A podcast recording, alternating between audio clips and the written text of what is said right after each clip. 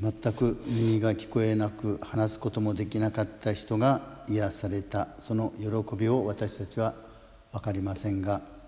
この人は新しい問題に直面することになります。つまりそれは私たちと同じ条件のもとに生きることになったということで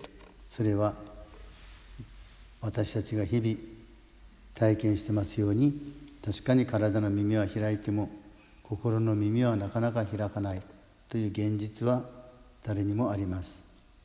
心が固く閉ざされ語られている言葉が耳に入らない。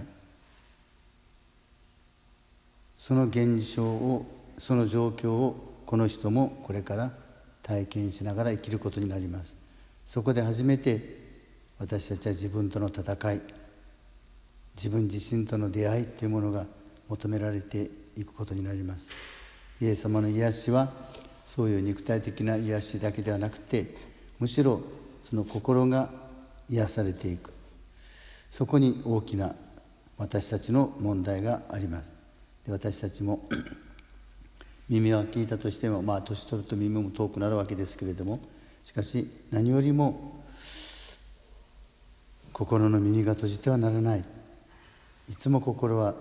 神様に向かって開かれている。人々に開かれている。そういう